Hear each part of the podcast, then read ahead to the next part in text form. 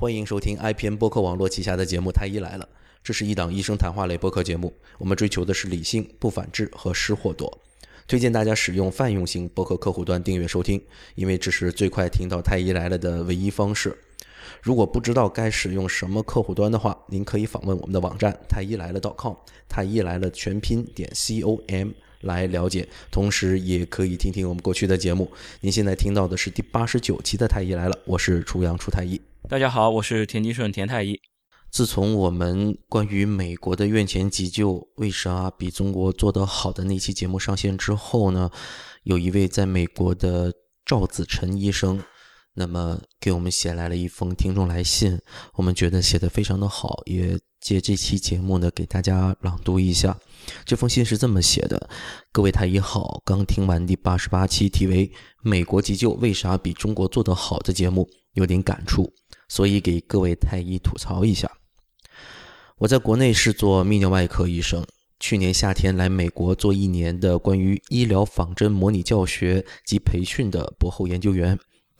这一年期间，我先后在明尼苏达大学医学院和华盛顿大学医学院工作，因为工作的关系，观摩和参加了一些美国的急救模拟培训。从节目中听闻太医们要在丁香诊所开展面向素人的。急救培训，因此想跟你们分享一下这边培训的见闻。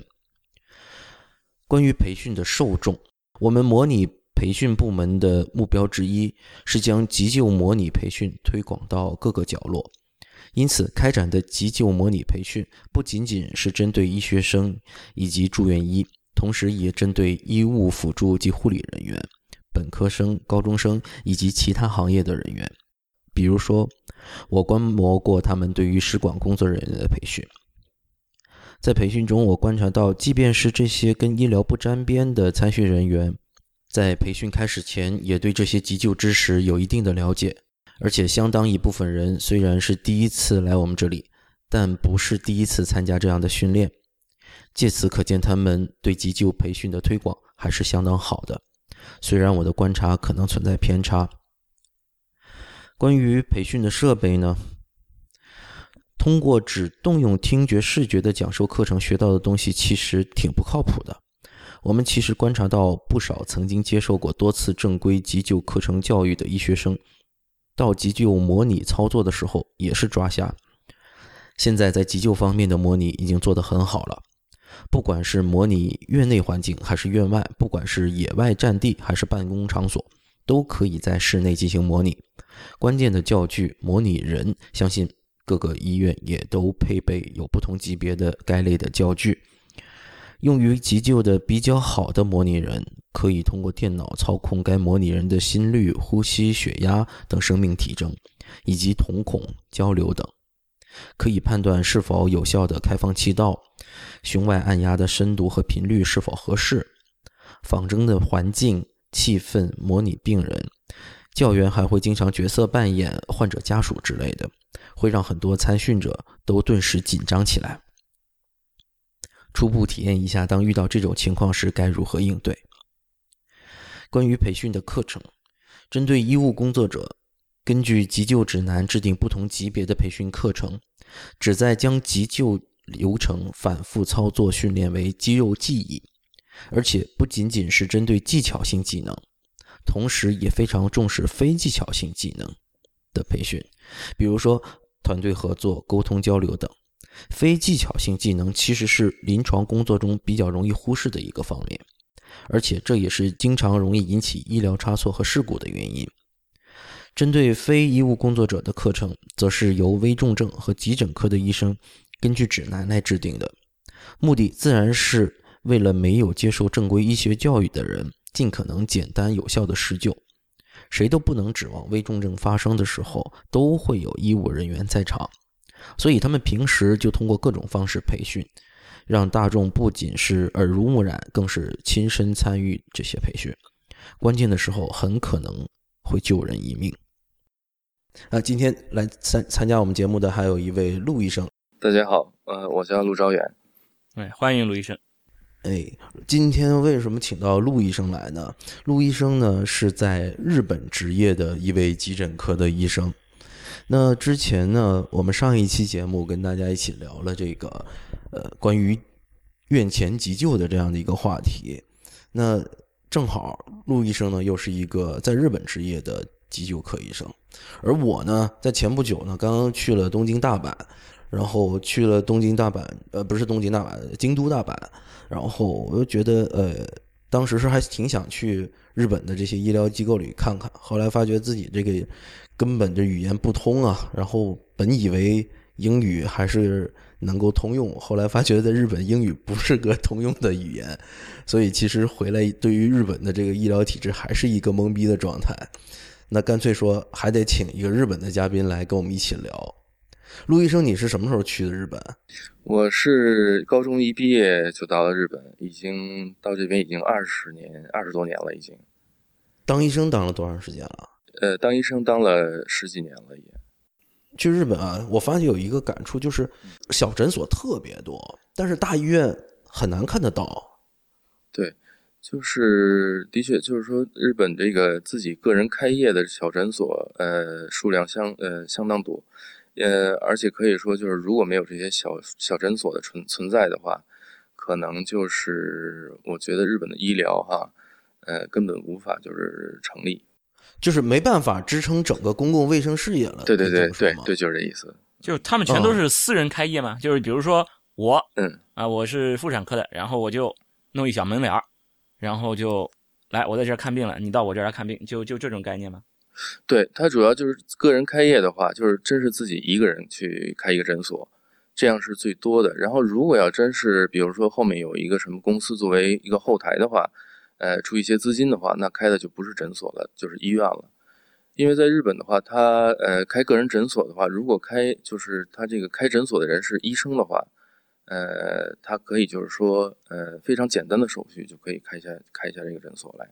然后病床的话可以限制到十九床，二十床二十床一对。自己开的诊所都可以有病床，可以有病床，可以有呃最多有十九张。二十张以上的话，它就不是个人诊所了，就叫做这个医院了。然后这个申请的是比较麻烦。那十九张病床的这种，就我一个人，我申请，就我一个医生，我可以申请这么一个诊所，然后这个诊所里边还能有十九张病床，都归我一个人管。然后这个申请的这个门槛都会很低。对。那这十九张病床就是他的，相当于他的住院部，这病人是可以住院的，是可以住院的病床呀。嗯，但是实际上来说，就是说，呃，一般其实，呃，也是，就是像你们说呃考虑的，就是如果一个人去管理十九张病床，而且白天要看门诊的话，是相当忙的，基本上说，呃，过不过来。所以，呃，真是就是说开诊所，同时就是说，呃，在管理病床的这种个人，呃，就是这种诊所是相当少的。啊，但是从他这个，呃，就是审批的这个来看。你只要是少于十九张病床的，我的审批流程就会很很简单，至少是这样。对，很简单。对，也比如说一个医生，他拥有了执业医师资格，就能够开业吗？对他有了呃执业医师资格，然后呢，以前是可以的，现在呢还要有一个就是说，呃，在刚毕业的第一年和第二年要有一个这个呃专科的这么一个过程。只要你完成，相当于我们的规培，对规范化培训，对，只要完成这规培，今后就有资格，就可以呃开自己的诊所，不需要你升到就是主治医或者是呃，比如说英文世界里的 attending，不需要，就是在明文规定上是没有这种要求的，但是基本上大家都还是在呃工作第十年之后才会就是考虑自己开诊所。因为这个你说的工作第十年是指的你先必须在公立这种大型医院里面先工作着。对，就是说，呃，并不是说就是强硬性的一种要求了，但是就是大家都觉得，呃，只有在这种大的诊呃大的医院里去工作十年左右，呃，然后才能就是就是对才敢才有这个自己才有就是呃能积积积累一定的经验，然后才能应付这个自己开诊所的时候遇到的各种情况。哦。嗯。所以这个开诊所，我去我去看到的所有的诊所都会清晰的写写清楚专科。最让我惊惊讶的是，他们可以专科精细到眼科、耳鼻喉科。对，这实际上在国内是非常少见的。因为这种精确到这种专科，甚甚至有一些县一级的二甲医院，它可能都没有眼科。可是这种在日本的诊所，它都可以有一个专门的眼科诊所。对，其实呢，这个是有它的一定的怎么说呢？一个诊所在这个社会中的它的一个背景。呃，比如说以我所待的这个地方呃为例哈，它其实呃我这边大概就是十六万人左右的这么一个地区算是，然后呢，大概开业的人呢大概是有就是个人诊所是有八十家。嗯，然后就相当于万人八十家，对，一个人有八家，两对，就是大概两千人左右吧。两千人就有一家诊所，哎呦，一家诊所。然后这个诊所的那个配置呢，是就是，呃，开诊所当然就是说内科还有外科，呃，这两个科是比较居多的。但是其他的像耳鼻喉科、呃，皮肤科、儿科、妇产科，呃，还有比如说，呃。其他的啊，眼骨、眼科、骨科，嗯嗯，这个都是都有。因为他是就是说，在这个地区里的话，就是这些人本身在这儿开业的人也都是这里的居民，嗯。然后呢，呃，可能他们在就是开业之前，可能在日本各地，呃，各个医院在工作，但是最后呢，就是可能会定居到一个地方，然后在这个地方，就是说今后。呃，基本上就一直就在这儿生活了，然后所以呢，他们就是说，呃，在自己开诊所的同时，也是在为这个地区呢做一定的贡献。然后这个诊所的这些人呢，就是说开诊所的人呢有一个组织，就是一个医师协会。这个医师协会呢，呃，就是大家互相交流，然后呃，经常就是说碰一碰碰一碰面，然后看，嗯，就是说在什么地方去改进一下比较好。呃，同时呢，这个医师协会是，就是国家或者说是卫生行政部门主管的，还是一个自发的？自发的是，是一个自发的联盟。卫生协医师协会应该都属于民间的，国内其实也也也算说起来也算是民间组织，应该也是。但实际上他是向卫计委汇报的呀。哎，对对对，就中国没有真正的 A G N G O 嘛，这个你没办法。嗯。所所所以他们开这样的一个协会了之后，之后，哎，所以就是说他在就是说，呃，比如说有人想呃开诊所的时候，他会到这个地区先可能调查一下，就比如去医师协会他就知道了，就是说这个地方，呃，是哪个科比较饱和了已经，哪个科还比较细，哎，这样的话，比如说这个呃，或者甚至于到呃这个地区的呃其中某一个地方，比如说因为呃，比如说这个地区的呃。其中有一个地方，这个科还没有，他可能就去这个地方开。这不就学我们的计划经济吗？真是的，对，这其实是完完全全的市场化了。对，这这个应该是做到的。这其实相当于是一种怎么说呢？你你在进入这个市场之前，你需要做，就好像是要做一个叫什么市场调查，哎，是是是，实际上是要做这个。然后呢，会有这么一个组织专门为这个做市场调查的这些人提供一些信息，只是只是这样。对，你需要有充分的信息，你才可以做到更好的一些决策嘛。对，因为他出来开诊所其实是一种创业，那这种创业，那说句实话。风险是要自己承担的，因为你你自己去投资了这家诊所，那未来你是否能够做到盈利，那你这个风险是要自己承担的。所以市场调查你自己要去做，对，就是这样的。然后然后等于说他们是在为医生服务，就是医师协会，对吧？就是说我来给你提供这么你你个人的力量不够，对不对啊？那我弄这么一个组织，或者说就是其实相当于医生之间的一个联盟，大家来那个怎么说？群一一起来，这个什么力团结起来力量，对，全团结起来力量大，就大家一起来获取这方面的信息，然后一起来共享这方面的信息，这样让大家做决策的时候可能会更好一点。对对，的确是这样。哎，陆医生，哎，刚刚你提到说，在一个十六万人的这么一个地区，有八十家、四十家诊所，嗯，那大医院呢，有多少家？大医院像我这块儿有五家左右。只有五家啊，五家也不少了，十六万五家，那是是不少了呀。对对，也不少。这五家就是，比如说在你看来哈，这个诊所和这个医院在日本最大的区别在于哪儿？在中国的话，就是呃，诊所一般都没有什么很好的硬件，比如说 CT 磁共振什么的，嗯，然后也没有手术室，嗯。那在日本呢？日本呃。就是说有 CT 还有这个核磁的这个个人诊所也是相当少的。啊，比如说我附近的这些，因为就是说，其实，嗯、就是说我像我们医院的这个，呃，尤其我是急诊科的哈，所以跟这个，呃，周围的周边的这些呃个人诊所联系其实是非常多的。每个诊所有什么样，就是他每个大夫以前是做哪个专科的，然后他能看到什么程度，比如说专科以外的呃这些病，他能看到什么程度，几乎呃基本上都有一个了解。然后每一个诊所大概能做到什么样的检查，我们也都知道。呃，嗯像我们这边呢，大概有 CT 的一个是以前做神经内科的一个大夫，他自己进了一台 CT，然后一个做脑外的大夫，他进了一台这个核磁。其他的话都是普通的，就是照一照胸片啊，比如骨科的话，当然它也有这这套设备，就是看有没有骨折什么的，对吧？呃，然后还有基本上就是简单的这个呃血液检查，还有呃尿检查可以做，其他的也没有什么特别啊。他如果要是没有这些，你等于说大部分的这些诊所都没有，那他他们怎么办？做检查什么到第三方是吧？对，就是说，呃，还就是说，还有的人还呃有这个，比如说超声波呀，呃胃镜啊，比如以前做消化内呃消化内科的人，他可以有呃胃镜，对吧？嗯那如果他需要做检查的话，他就会介绍到我们医院来。就是说，如果他呃觉得这个病人，呃光是靠这个问诊或者他那里的这个仪器设备这些检查是不够的，呃或者有一定的紧急性的话，他会立刻就是说，嗯、介绍到周边的这个大医院。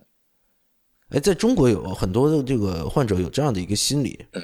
那你看你这什么都没有，然后那个大医院，那个大医院什么都有，那我们为什么不去大医院看呢？因为没有这个必要啊。就但为什么中国的老百姓有这个必要呢？或者你们就嗯就就是在在日本这边有没有这种制度上的这种约束？就是你就只能到大医到到这种诊所，或者是你到诊所这种优惠条件会非常非常好。有有没有类似这样的约束机制？啊，对，其实，嗯、你其实是有一些的，就是说，呃，首先呢，呃，就是说第一次到医院看病的时候是要收一定费用的，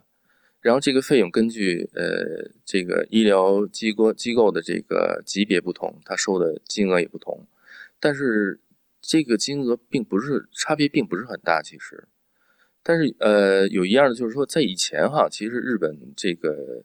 民众也都是就是喜欢往大医院跑，有这种倾向。但是后来呢，就是因为大医院也是，我想国内现在也这样了，已经就是已经爆满，嗯所以呢，呃，就是说开始就是限制这个每天呃看病的这个人数，然后呢，而且呢有一个要求就是说，呃，比如说我这边就强行规定了，我必须有呃地方诊所，就是底下个人诊所的介绍信，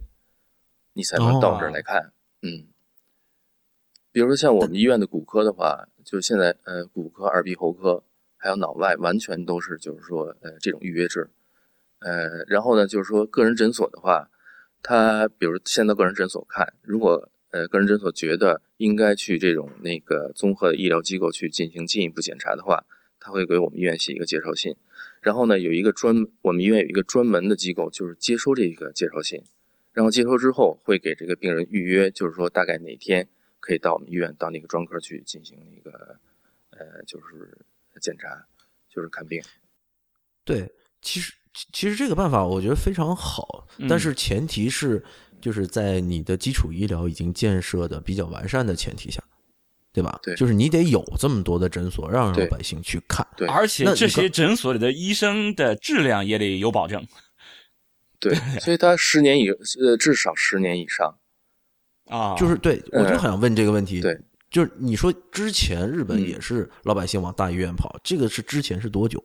哎呦，这个我还真是不敢不敢，就是没有具体的数据。就从你开始职业开始，是不是就已经现是现在这个副模样了？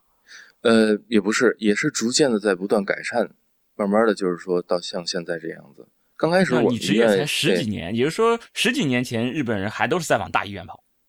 呃，就是说也不全是啊，但是就是说呃跑的人数比较少而已。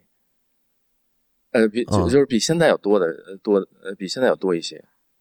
就是那时候就是大医院就也也是非常拥挤。就是说，呃，那会儿呢已经开始了这一套制度，但是呢，呃，并没有像现在这么彻底做的。啊，在那个时候，比如说你刚刚开始执业的时嗯候，当时的这个私立的诊所的这个数量是有现在这么多吗？应该也是差不多，我觉得，因为最就是说近就这几年，呃，比如新新开业的这个诊所，其实数量并不是很多。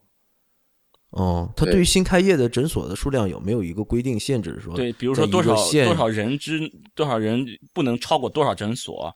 嗯，以前的话呢，就是说在日本二呃二十年前大概是，其实这个医师协会哈，刚才我说的医师协会，它有一个权利，就是说你如果想在这个地方开业，你必须先征得他的同意。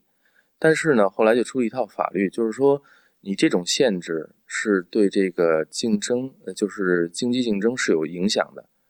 呃，所以呢，就是说限制之后呢，呃，大家都可以自由开业，你可以不通过这个这个诊所，就是这个呃医师协会的同意就可以开业了。但是大家也也会想，因为这块已经比如趋近于饱和的状态的时候，那他自己不会往那边去跳进去的。嗯因为他病人，大家因为而且就是说这些呃周围周边的这些居民呢，他如果去了一个诊所，不光是他，他的家里人基本都会去这一个诊所去看，都已经固定了。嗯嗯嗯，所以你再开一个新的诊所，你去抢那些就是病人过来的话，其实很难的是。那那那就是嗯据你了解，差不多就多少人，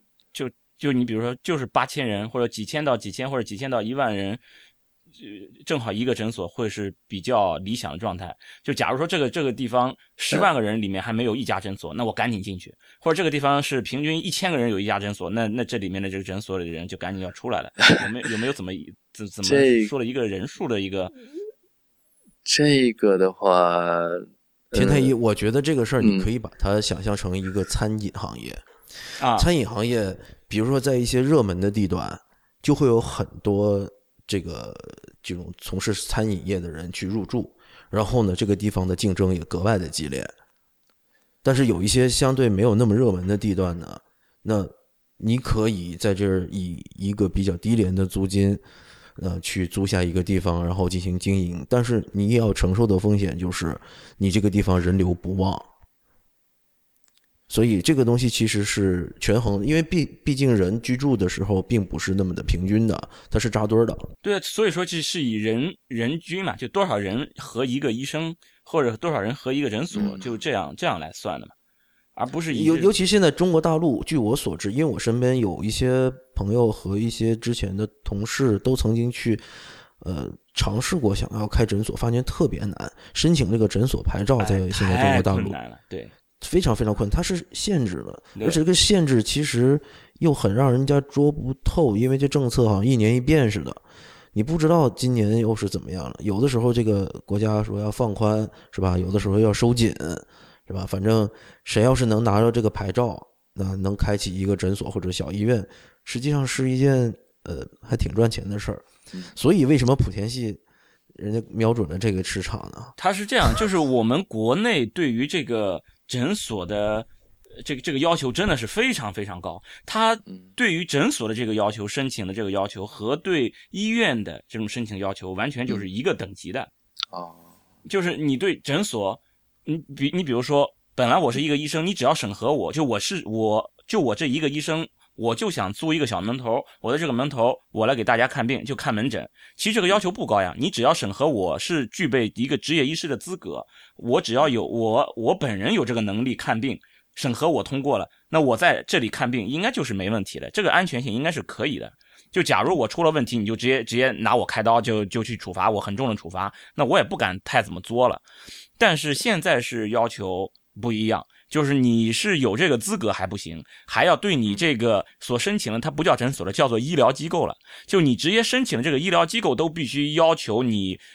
有一个叫做什么职业的范围，还要对你这个医疗机构的职业范围进行审核。所以说审核的这这些，呃，等于说是呃门槛特别特别的多。就不光审核你一个人，所以说你比如说就我一个人，假如我想开一个诊所，本来成本应该是比较低的，我只要是租一个场地就可以了。其他的我如果只看门诊，其实你如果要做检查，我就让你到什么什么医院去做，我对我来说我的成本其实是蛮低的。那么其实我可以定价定的比较低的这种这种门诊费用，我就可以养活自己，让自己有有所收益，这就应该是问题不大。但是如果我要对我这个医疗机构，对我这个门诊进行很严格的审核，我就要需要让我这个门诊具备这个具备那个，然后我的成本就都上来了。那我一个个人的这种身份去想去开诊所，这个成本就会非常非常高了。嗯，就就我了解，我去观察了一下这些诊所，虽然语言不同，但是我发现诊所都非常的小，可能也是因为我没看到这项特别大的诊所吧。陆医生，那是不是其实这种单个呃一个医生带两三个护士这种模式，在日本是比较多见的？对，就是基本上的诊所都是一个医生，但是有的时候他偶尔会 偶尔会这个雇上，比如说他周末的时候让别人来替他，但是他的护士的人数呃相对较多。呃，大概怎么也有，就是一个医生配四五个护士，这样比较比较常见。然后他们他们的护士会不会也承担比就是国内的一些护士承担更多的工作？呃，的确是这样，就是因为其实在日本的话，就是说如果医生就是有呃，如果有一个有医生执照的人哈，他可以就是说呃，就是以他的医嘱的形式，然后让这个护士做很多事情。呃，有，比如说呢？比如说，就是这件事情，呃，这个我不知道到底是不是合法啊。但是有 有有很多诊所，其实就是让护士照这个，比如照 X 光片，都让护护士去做。哦，对，这个我们这边属于医技吧，也不是就是也不是职业医生，就是对职那个医医疗技师。对，医疗技师的工作有的时候也是让护士去做。然后呢，呃，因为现在日本医药分家，所以以前都是在诊所里面有自己就是存。存放很多药的，但是现在呢，只是呃呃就是比较常用的几种，然后其他都是要开处方到外面的这个药房去抓。但是呢，存的这个药的时候呢，所以他就不再雇一个药剂师了，他就直接让这护士帮着给分呃就是拿药分药。哦，这个对，还有这种情况。我所以我就发觉很多的诊所旁边都配都就是连着就有一个药房。对。然后基本这好像我我其实我本身我本身也我也有这种就是疑惑，就是说他这一个诊所就能养活一个药房吗？嗯，但是的确这种这种就是形式的诊所呃药房也挺多的，其实。对，刚刚我讲的就是一个诊所旁边有一个药房，嗯，他们是共同的老板吗？啊，这个应该不是，这个就是共同老板这种情况比较少，还是。就是刚才你讲的医药分家，如果说是一个经营者的话，岂不是就医药又不分家，就没分家了？对 对，但是就是说，的确是这样。但是你作为管理上来说，有的时候你很难，就是说区分，就是管理这么严了，的确也是，不管在哪儿都一样。我想，因为你比如说他是两兄弟，一个是医生，一个药剂师，对，他弟弟就在旁边开一个，你也没办法。对对，哦，的确有这种情况。嗯，那其实其实假。即使他们是都不认识的，我可以跟你签订一个私下签订合同，你也不知道。就是我从这儿从你这儿买了多少药，你给我多少提成多少回，这个你都没没办法去去去杜绝它。对，比如说最近有一个呃，我我们医院以前有一个骨科大夫，他最近开一诊所，然后他是跟一个呼吸内科的这么一个大夫呃一起开，然后就是说两个诊所紧挨着，然后呃在他旁边，他们有说又。去找了一个朋友，然后那朋友是药剂师，又开了一个那个药房，也有这种情况，的确。哦，所以其实我能听明白，就是比如说咱们仨，嗯，是吧？你假如说急诊科陆医生，你开一个类似于全科或者说是急救这样的啊，可能，然后我开一个骨科的，然后田医生开一个妇产科的，嗯，然后实际上我们是可以 形成一个利益共同体的，对。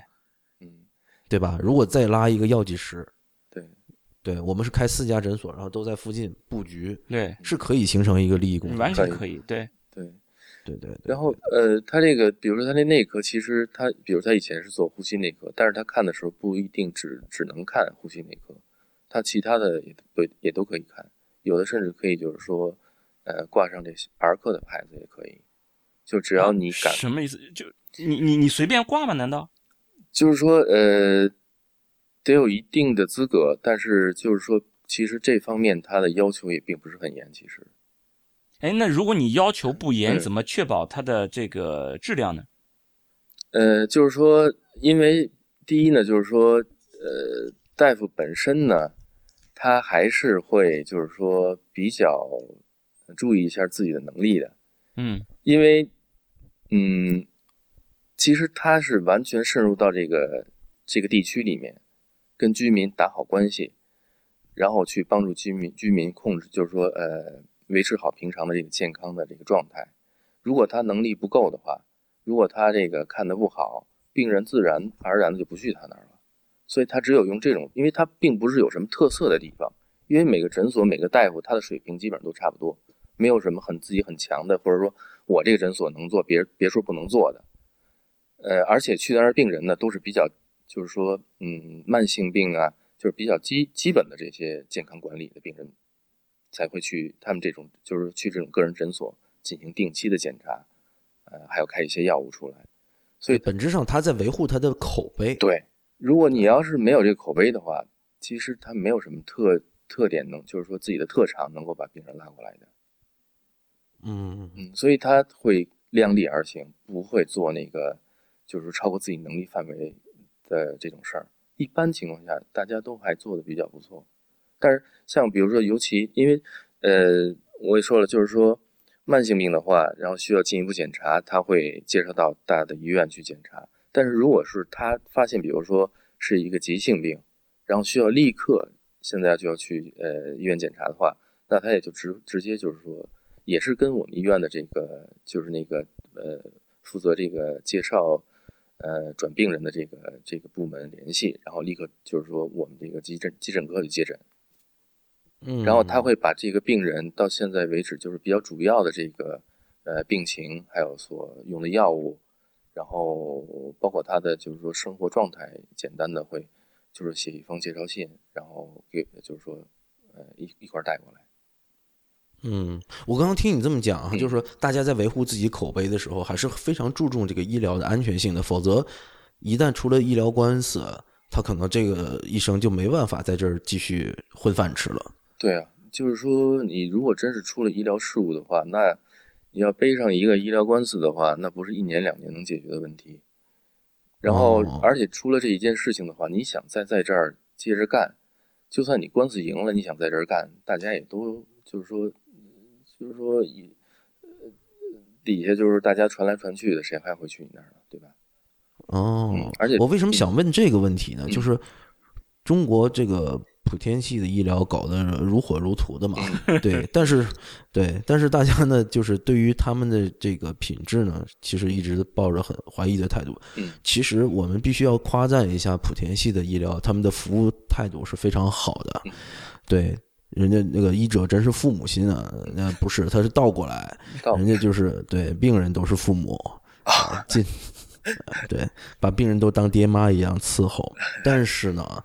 呃，就是大家比如说前段时间热议的魏则西事件哈、嗯然后再加上我们平时从各种新闻上都能看得到哈，然后我们自己曾经也有嘉宾。就是在莆田系医院内部工作的这个来到我们节目做嘉宾，他们会就是在做推广的时候，但毕竟是一个纯市场化的一个行为，他们会尽可能的在这一个病人身上去赚取更多的这个嗯呃价值哈利益。那这一点上，你日本上日本这些私私立的诊所，它也是全部市场化的。对实际上它也是可以，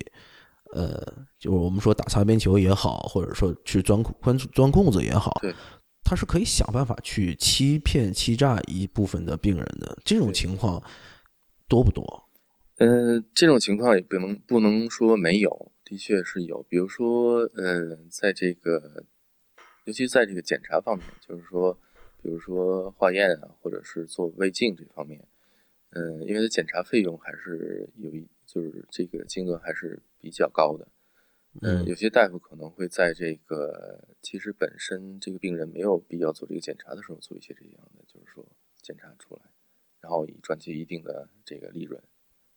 所以就是也会存在一些过度过度检查。对对，但是毕竟他这个诊所是小诊所，所以他能够，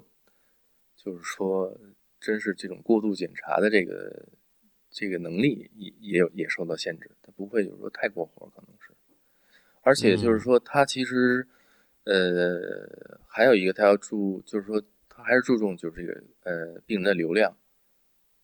就是说，嗯因为嗯其实他每次既然他这个检查他能做的检查不多，所以他一定要注重流量。那又是他一个医生，所以他在注重流量的时候呢，他就不能再做太多的检查。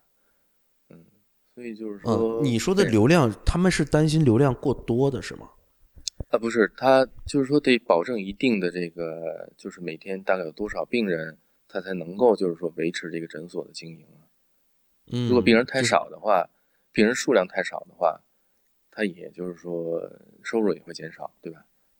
那嗯像这块他做检查的话，他也是需要花费时间的。那所以，比如说，就算抽血，他是护士去做，但是因为诊所小，所以他护士的这个人数也是有限的。呃，嗯所以他不可能就是说每个病人都让去护士去抽血，然后以就是说呃来赢取这个这这这一方面的收入。哎其实这还是一个客单量和客单价的问题。比如说我医院足够大，嗯然后呢，我这个成本非常高，嗯然后我现在的流量又是不饱和的情况下，嗯我更希望的是提高单个的客单价，嗯然后来赚取更高的这个利益。对对不对？比如说我们的莆田系医院，它就是嗯希望在每一个的客单价都很高，对每一个的病人尽可能赚更多的钱，对，是吧？还有一种做法就是说我薄利多销啊，那我们可能就是呃利润是非常低的，但是我口碑非常好，然后病人非常多。对，那你觉得在日本的话，哪一种模式是更多、更常见的？我觉得是病人多的这种模式是更常见的，而且是最可靠的、最稳定的。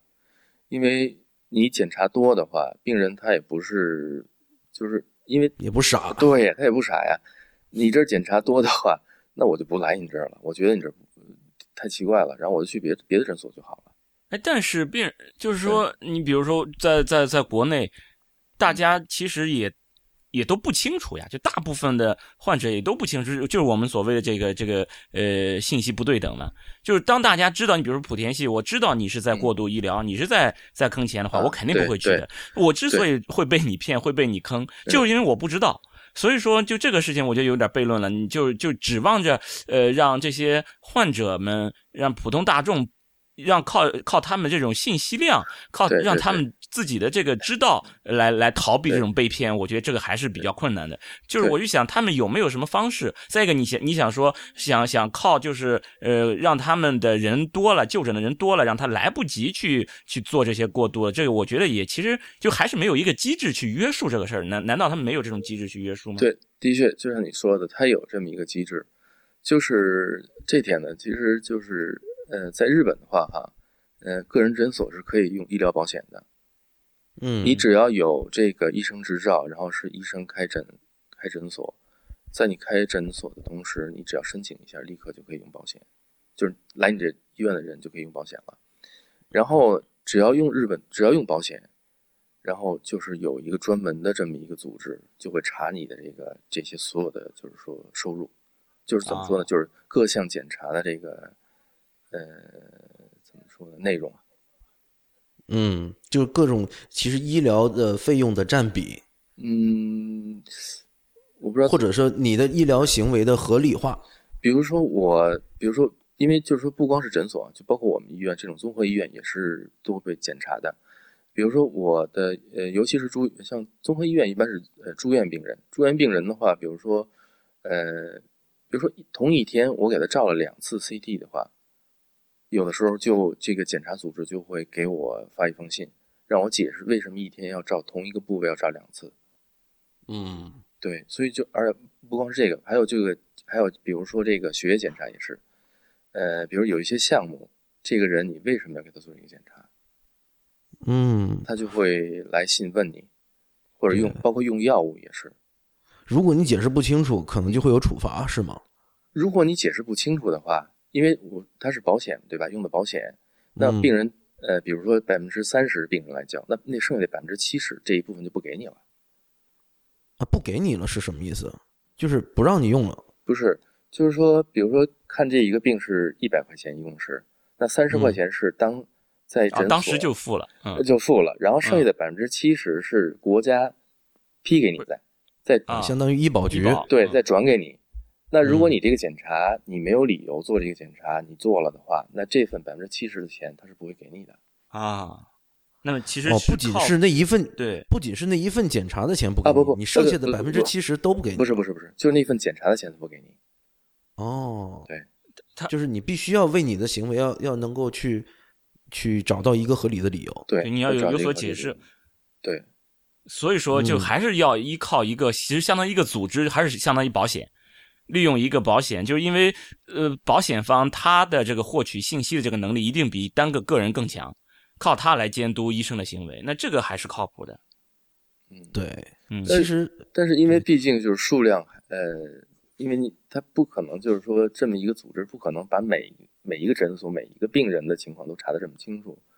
所以就是嗯。还是在某种程度上来讲，还是就是也有这种不合规的啊，行为。你想保证杜绝，我觉得你你他总是有可能没有一个绝对这种完美的这么一个制度能杜绝什么什么事情，它总是有可能会出现，但是可以在很大程度上避免像像我们这边这么混乱的这种这种市场这种情况。对。然后还有刚刚讲到，就是那个大医院嗯和诊所，嗯诊所最多是十九张床，对超过十九张床叫医院医院就算医院算医院那是不是私立的医院的申办的门槛高不高？私立呃私立医院申办这我还真是不太清楚，但是那就是说现在你是在一个公立的医院里面对，对，我是在一个、啊我是在一个公立的医院里面。那你刚刚提到你的地区有五个医院，是不是都是公立的呢？呃，也不是，有有私人的医院，还有有一个哦就是算什么，算一个财团办的这么一个医院，可哦能有点就像国内那种，就是你刚才说的那莆田系那种感觉吧，应该是是这个，哦我不太清楚，嗯。但他，那你来评价一下这种刚才你讲的这种财团来嗯，呃支持兴办的这个医院和公立的医院，它的这个整个的运营模式上会有明显的区别吗？呃，的确就是还是这个以财团来，就是这种民营或者私民营的这种医院哈，呃，其实它的这口碑也不是很好，至少在我们就是说这个医疗，就是这个医疗圈里面，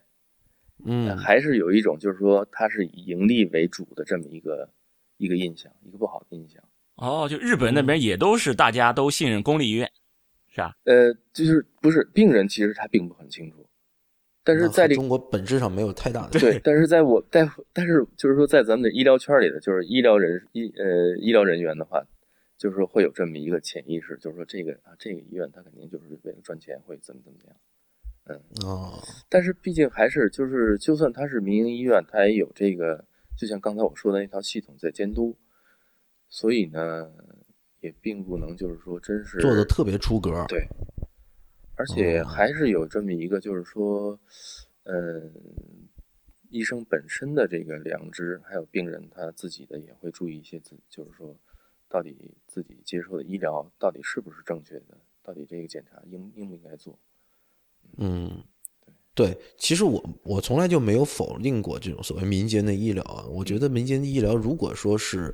你自己的营运的模式是走着一个可持续健康的模式的话，我觉得一定是可以存活在这个市场里面，而且是可以过得不错的。那现在也有很多成功的例子啊。是吧？对比如说我们诊所是吧？我们诊所 要要 要像莆田系他们那样就能赚这么多钱呢，还是要再再努力一下。我觉得他们是急功近利嘛。对，那对呃，除了我们不是说非得给我们诊所打广告，丁香诊所打广告哈。那比如说现在和睦家、美中怡和、什么呃卓正是吧？这些诊所其实人家都很正规的。嗯，对，我是觉得就是应该是让良币去驱逐劣币，然后监管做得好起来。对，那慢慢的就是这种急功近利的行这种医院，就呃就社会媒体去多加曝光，然后就是他觉得没办法在这市场上生活下生存下去。是就是就是刚才像那陆医生讲的，他这并不是一个可持续发展的一个模式嘛。那你就是靠坑蒙拐骗，我觉得就是在一个诚讲究诚信的社会下是很难生存的。反正这次去日本也是让我非常感觉感觉非常深刻，就是这个国家对于就是造假这个事情，甚至是没什么概念的。对，偶尔也有倒是，但很少，的的确很少。对，就是感觉反正大家就挺呃挺讲究诚信这一点的。对，这这个确实是挺重要的。对，哎，那个那些小诊所贵吗？嗯，你说什么贵？就是开开诊所看病还是看病？看病贵吗？看病不贵，因为它都是用保险，都一样啊。就是跟去大医院，呃，比大医院稍微便宜一点，便宜不了多少，但是基本上都差不多。就是你在哪？比大医院便宜，便宜便宜，但是便宜不了多少，倒是。哦，它主要是方便，主要是方便，而且呢，呃，就是因为其实，比如像我，呃，因为他就是说去那儿看的也快，因为你约好了到那儿立刻就给你看，然后有什么事儿呢，他也知道会给你介绍到大的地方去。所以他也不是很担心会怎么样，嗯，所以他们也是一个，因为是医药分家了嘛，嗯，所以也是一个重，主要是以服务来收费的这样的模式，就是诊金，诊金主要是诊金，然后还有简单的检查而已。嗯，其实我觉得诊金是全就是全全国是统一定价的嘛？全一统全于呃全国统一定价的，哦，不能够自主定价，不能自主定价，因为它是走保险。就是日本的话，它是比如看一个感冒，或者做一项检查，哪怕是你去消一呃，比如说那个缝合一下，缝合什么部位，然后或者是这个深度是多少，这块儿你可以作假，就是你可以自己填自己写，但是这一个缝合大概多少钱都已经定好了，它是有点数的，这就是说这个是几点，那个是几点，嗯，都定好了，然后有相应的，就是说一点在日本现在是十日元吧。是这么以这么一个收费的，哦，所以其实你想在这个里面钻空子，可能就真是得多做点检查才能够钻空子了。诊金这儿，比如说我特别牛，嗯，然后我想收贵一点也不行，收贵一点不行，因为它是定好了的。第一次去看是收多少钱，然后第二次以后去看是都收多少钱，都定好了。哎，那所以你你如果是一个日本特别出名的名医，嗯，你出来开诊所其实是可能是不合算的。对，的确是这样，因为你出来之后其实就是一个普通的大夫。哦，那这么说的话，其实诊所的大夫的地位 是会比公立医院的大夫稍微低一点更低的，可以这么理解。那那倒是，对他们有这种好像是什么附属附属大学的附属医院的这些呃顶尖级的教授，他们的在业界的地位是最高的嘛。就是你像那个什么里面，就那白色巨塔里边那那那哥们儿不是就挺挺厉害的，就是要要抢这个位子，嗯，对，呃，当然一般教授的话，他很少有就是说自己出去开业的了，不会去再去开业了。对，因为日本他也是那种就是说，比如说教授呃到期之后啊，就是退退休之后，他可能就是一些底下的这些呃中型的，就是说一些小点的医院会会接让他去那边当院长什么的这种情况。哦，然后呢，嗯，偶尔有开业的，就是说这种教授的话，一般情况下，呃，就是说你说真是他特别有名儿，比如说专科的话，比如说做美容整形什么的这块的话，可能会有有，就是说，嗯，有他的特色。但是其他的话，不管你是以前是做什么的，最后你开诊开诊所的时候，就是一个普通大夫。然后大家最注重的是什么呢？就是呃，这些老百姓最注重的其实是。你这个大夫能看多少病，能看多少种病，能给他看好多少种种病？嗯，你比如说这一个大夫，这一个诊所，呃，他是全科诊所的话，那这个他人去的人就多。嗯，因为这个人他就，比如说，呃，同样同样是一个人，比如他这块他去这个医诊所只能看内科，那他手受伤之后，他去别的诊所。然后，但是如果一个全科诊所的话，就。这种地方非常受欢迎，然后大家就是说传来传去的，慢慢就多了。像我认识一个，就是一个老大夫哈，这个老大夫他就是，呃，基本就是全科都能看，他一天门诊量大概是一百六十人左右。一天门诊啊，一百六十人，对，一百六十人。一他他他他怎么什么什么？当然，我这可能就是说，呃，不是第一次出诊的这个啊，就是第一呃第一次去看病的这个数量，就是人的数量，就是说呃定期的去去那儿做一下，就是说检查呀，或者开一些药而已。嗯。哦，那一百六十人也是相当厉害，很厉害。那我们说是一天看一百个病人就已经就不行了，他一天看一百六，我觉得不大可能啊。你一天一百六，他工作多少个小时？八个小时。他那他不是八个小时，他是就是说这个人真是他比较敬业，所以会看到很晚，的确是这样。嗯，因为他自由职业，他想看几点就看几点。就是说，他嗯，对，每一家诊所门口都会写着他的营业时间和休息时间。对，对，对。但是他可以就是说，比如说有病人来了，他可以不下班接着看也可以。对，因为我印象非常深刻的是那天晚上我去从酒店出来去便利店的路上，已经是大概十点钟了。那一个骨科诊所、骨伤科诊所还开着灯呢，而门是开着的。让我让我很惊奇。陆医生，你刚刚提到那个全科全科诊所，就是全科医生和全科诊所的资质，在日本是开放的吗？还是他有？就是有这个全科诊所这样的一个专门的方向。嗯呃，其实是没有就是具体规定的，就是他有全科医生的这种就是说这么一个概念，然后有这也有这么一个专业，但是其实这个专业就是说，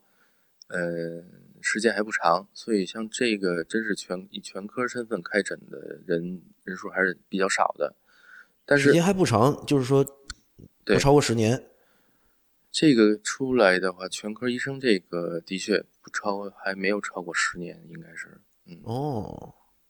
那其实并没有领先中国多少吧？对，就是他们也没有靠这种全科医学、全科医生去守门，就是他就是弄好多好多这种专科医生，是吧？嗯，所以就是说，的确就是因为现在也日本也是这高龄化非常多，所以他的医疗费呢也是有点呃撑撑不住了。所以呢，他就想把这些病人尽量是往小诊所送，而且呢是尽量想就是说在家里，啊，比如说即使需要住院，但是呢，如果有一个就是说这种怎么说呢，像家庭医生这种感觉的人，呃，比如说去家里给他打打点滴啊，呃，或者去家里看一看，开一些药什么的，如果能这样解决这个问题的话，他的这个费用会低一些。然后，所以呢，他也是，就是说，开始注意到，就是说，如果有这种全科医生的话，什么都能看的话，嗯，对他这方面发展是有很大好处的。嗯，所以就是这种全科医生在日本的这个发展也并不是说很成熟，也不是很成熟，的确不是很成熟。嗯，那你刚刚提到，就是说，呃，在日本这医疗体制其实。他们也是很愁的。他现在其实对日本的医疗怎么说呢？我我感到日本的医疗体制里好的地方哈，第一就是说小诊所比较多，然后这样给大医院分流，然后呢，而且呢就是说呃，这些有很多小诊所的话，病人去的也方便，这样就是说定期的进行这个健康管理、药物管理，我觉得是对病人的这个健康管控是有很大好处的。然后还有一个，我觉得它的好的地方呢，就是说，呃，其实呃，这个医疗机关之间的这个互助，我觉得是做的比较好。比如说医疗机关之间的互助，对，我没没太听明白。嗯，比如说就是说，像这小诊所，他有病人介绍到我们这边来看，那我们看，如果在这儿看了之后，比如住院治治疗的差不多了，觉得可以回家了，然后我们会接着把这个病人转呃反，就是说接着介绍他那里，就是还给他。让他去接着去看，哎，这里有一个问题，嗯，就是在中国哈，嗯，公立医院它也是承担着盈利的这样的负担的，嗯，因为它要自负盈亏，对，所以有的医院如果说它并不是非常饱和的状态，嗯，它可能会让病人嗯。住得更久，嗯，才放走的，对，只有这些流量非常饱和的医院，它才可能想方设法的让病人。遣散病人，对，是吧？对。那在日本的公立医院，他们是不是就是要自负盈亏呢？呃，对，像我们这个医院就是自负盈亏的。然后，呃，怎么说呢？嗯，的确，也可能就是说，比如让这个病人一直住院，住的越长，他那你就有收入，对不对？对。但是其实就是说，他在这个保险这方面，他也有这个呃一定的这个限制。比如说，呃，嗯，呃，比如说，呃，就是他付的越来越少了，会，嗯，对，就是你其实就相当于我，他保险应该要规定很多呀，我我可以给你的这个，呃，就是住院的临床路径给你卡的很死，你比如说做完剖腹产，平均住院时间不是不是不光是平均住院时间，你做完剖腹产九十六小时出院，对吧？你超过这个多住了一天，你要告诉我你多住这一天的原因是什么，然后你要拿出证据来证明它确实存在这种情况。如果你都不能保证，都都回答不了，OK，这一天我不给你付，那你就没办法了呀，他就卡住了，对不对？他倒是没管这么严。现在是什么呀？就是比如说，呃，就比如说剖腹产哈，住院之后，然后做完手术，几几天之内出院的话，他是一个呃给你一一个费用，嗯，然后呢，过了这段时间之后，他这个就降低了。哦，对，就不管你这个住，比如说这个床位费。假如说是，假如说几几万日元是吧？然后你如果是超过了这个规定的住院时间，嗯，不管你这几万日元的床位费，他都不按照你这个价钱来给你这付这个床位费了，对，按照一个打折的价钱给你付。对对对对，他就把这个整整体这个降低了，就哦，就是支付的比例降低了，比例降低了。因为现在他呃，在日本住院的话，他是就是怎么说呢？呃，比如说。因为剖腹产住院是多少钱都已经定好了，嗯嗯啊，像打包一样，打包了已经。然后你住院之后，你做的所有检查什么的，呃，就是呃，也不是所有检查了，就是说基本的一些血液检查什么，这些都是在这个打包里费里的。嗯嗯，对，在现在中国大陆好像这个生产也是打包的。没有，是公立医院才打包。其实私立医院，呃呃不，私立医院才打包，公立医院没有打包。就是你你哪一些产生了哪一些费用，就是就是那个呀。因为公私立医院它这个打包其实是为了一种，就相当于一种营营销手段吧。哎，不是啊，我老婆生孩子的时候我们是打包的。嗯，怎么打包的？就是他反正好像记得是这种顺产是多少钱，然后剖腹产是多少钱，然后我们家是顺产的，然后。呃，还钱还没花掉，好像好像这钱还补给你啊？什什什么叫没花掉还补给你？就是住院时间很短，也没有什么意外的情况，他好像就是六千，我不记得是六千还是四千了，用不掉，然后还把这钱还给你啊？就最多广东广东的医保是这样的，最多你你花怎么？那那如果超了你花了一万呢？呃，这个我确实忘了，对，但是确确实实我们。我们是没花掉这个钱的，是一个打包价的，在公立医院。我不知道这个浙江医保是怎么样的。呃，这这个没有，他就是啊，你是报销打包，就是你比如说你是因为，呃，就是你生孩子做了剖宫产，在这种情况下，我最多给你报销多少钱？是那这个也有叫生育保险，这个也会有。然后生育保险有时候就是所谓的赚钱了，就是你花的少，但生育保险还会再报一部分。结果发现，哎，你你还你还多拿到了一部分钱，啊，也也有这种情况。它是这是这是一种生育保险的一种一种形式嘛？哦，就是它，但不是打包收费，而是说打包报销，就按病种报销。你是因为啊，对，你是生孩子做了顺产的话，我只就给你就给你报这么多，多了也就这么多，少了也就这么多。然后哎，说到这个这个剖宫产，我是知道，就产科这方面，呃，就日本这边做的是很好，就是。所以我对日本的这个医疗，就因为前面陆医生讲的，他觉得日本的这这些医疗感觉没有比国内就比国内是好一些，但没有好的那么多。但就跟我的这个印象，我对日本的医疗我是觉得是相当好，因为他的剖宫产率只有百分之二十几，然后那个围产儿围产儿的死亡率是非常非常低的，是世界反正前五名的嘛。对，就是这一块做的是非常非常好。就是孕产妇这一块的管理也也非常好，就是说他们这个，呃，嗯，从医疗怎么说呢，也可以算是医疗技术吧，就专业方面都是都是做的做的非常好的。那么就他们这些产科也都是，比如说这个诊所就是一个产科诊所，也是这么做的吗？呃，其实现在日本的这个妇产科医生人数特别少，然后生孩子特别少。对，就是不够数，不够人数，然后呢，都受到了这就是说，好多生孩子也是比较，就是说孕妇在哪儿生孩子都是一个问题，现在都是啊，然后啊，的确是这样，是跟这个社会的这个生育率降低有关吗？嗯，跟这个你说这个呃，妇产科医生少，因为妇产科医生很辛苦，真的 因为如果比如说开一个诊所的话，哈。然后你如果要是说，呃呃，你的业务里面就是你这诊所的业务里面包括就是生孩子这一块的话，接生这一块的话，那你真是二二十四小时，一天二十四小时，然后一年三百六十五天全都不能休息了，你不定什么时候就就就会啊，对呀、对呀、对，嗯，所以就是说，因为他辛苦，所以开这个个人这个诊所的人，嗯、相对还是少一些。哦，嗯，田太医，你有机会了，你不怕辛苦，你应该去日本。只要你不怕辛苦，就是肯定是是是有市场的。对，不是，也就是说，其实生孩子，日本生孩子大部分还都是在公立医院呃的比较多，还啊是居多的。嗯，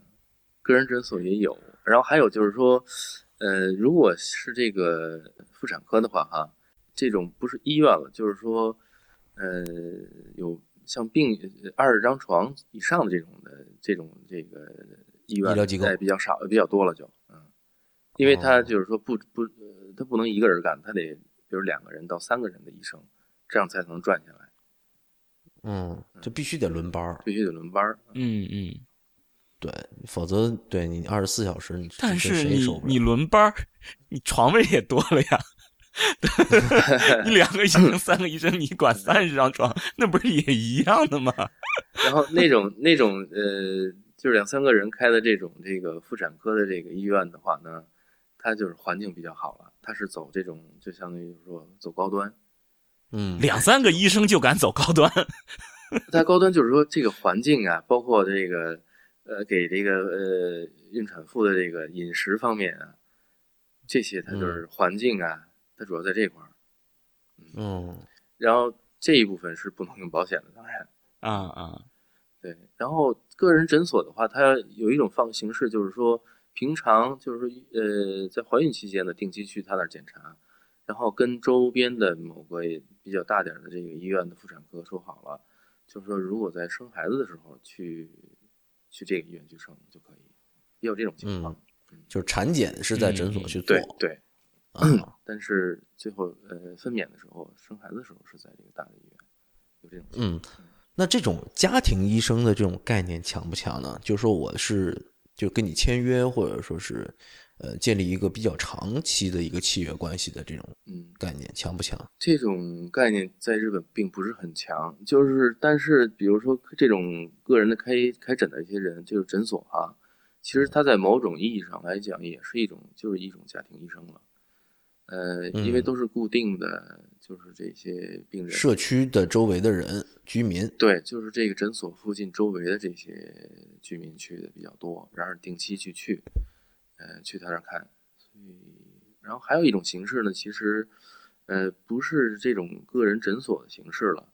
就是，呃，比如说，真是就是上门去检查了，哦对哦，就类似于刚才说的，比如说老人家活动不方便，对然后你你只要就是说预约这样的服务，他上门去为你去做一系列的检查和护理。这是对，这是签约，这是签约制的。我其实有两个同学在做这个，他们是去跟这个养老院啊，呃，还有这种就是老年公寓，嗯呃，这些地方去签约，然后，呃，签约之后呢，就是定期的，呃，去，比如说一个月每个就是一个病人那里，他一个月去两次，然后去检查简单的检查。我因为我跟着他们去看过一次，比如说量量血压呀，然后也可以抽血在那儿，但是检查就是呃化验的话，就是回到自己的这个办公室再再做了，然后看看有什么药啊，调节一下药物啊，嗯。主要是这种简单的那什么，但是也是如果有什么大问题的话，立刻介绍到大的医院就就是一个签约制的长期的健康管理。对。啊这个我们觉得其实这个模式我们哎也有，对对，我嗯们也是在做这样的事情，但是就是是否要上门这个事情，我们呃，对嗯对，这个就不细说了。不，他是在你比如说那个社区医院，他们是有这这个要求的，就是上门服务这一块儿。农村的，呃，农村的是有专门的责任医生，也是要都要上门的。这个嗯国内是是是在这么做的，就至少妇科、嗯产产科这一块，他们是有这个要求的。嗯嗯嗯嗯觉得这个其实，其实我觉得就是说，嗯，还有一个上门的确是很不错，但是就是尤其是这个上岁数人的，呃，在什么地方容易出问题呢？药物管理上，嗯，因为我发现就是，来我这儿看病的这些人哈，就是急诊过来的哈，嗯，这些上岁数人，如果他要是在比如说养老院，或者是在什么呃老老年公寓，然后这个而且这个地方它是统一发药、统一配药，或者他每天去检查你喝没喝药的话，那这个人的，就是说他的这个药物管理，就是他整体整个的这个身体的这个控呃怎么说呢？调呃稳定性都是比较好的。倒是这种就是个人的，就是自己在家自己家里住的这种这种老人，虽然有儿女，但是他都上班嘛，也顾不着他。这种服药的这个这个效果并不是很好。我不知道这块能不能就是说有所改善。就是说，我觉得如果改善能把这块改一下的话，应该有有一一部分人，就是说很大一部分老年，尤其是老年人，他的身体状况会更稳定、更好一些。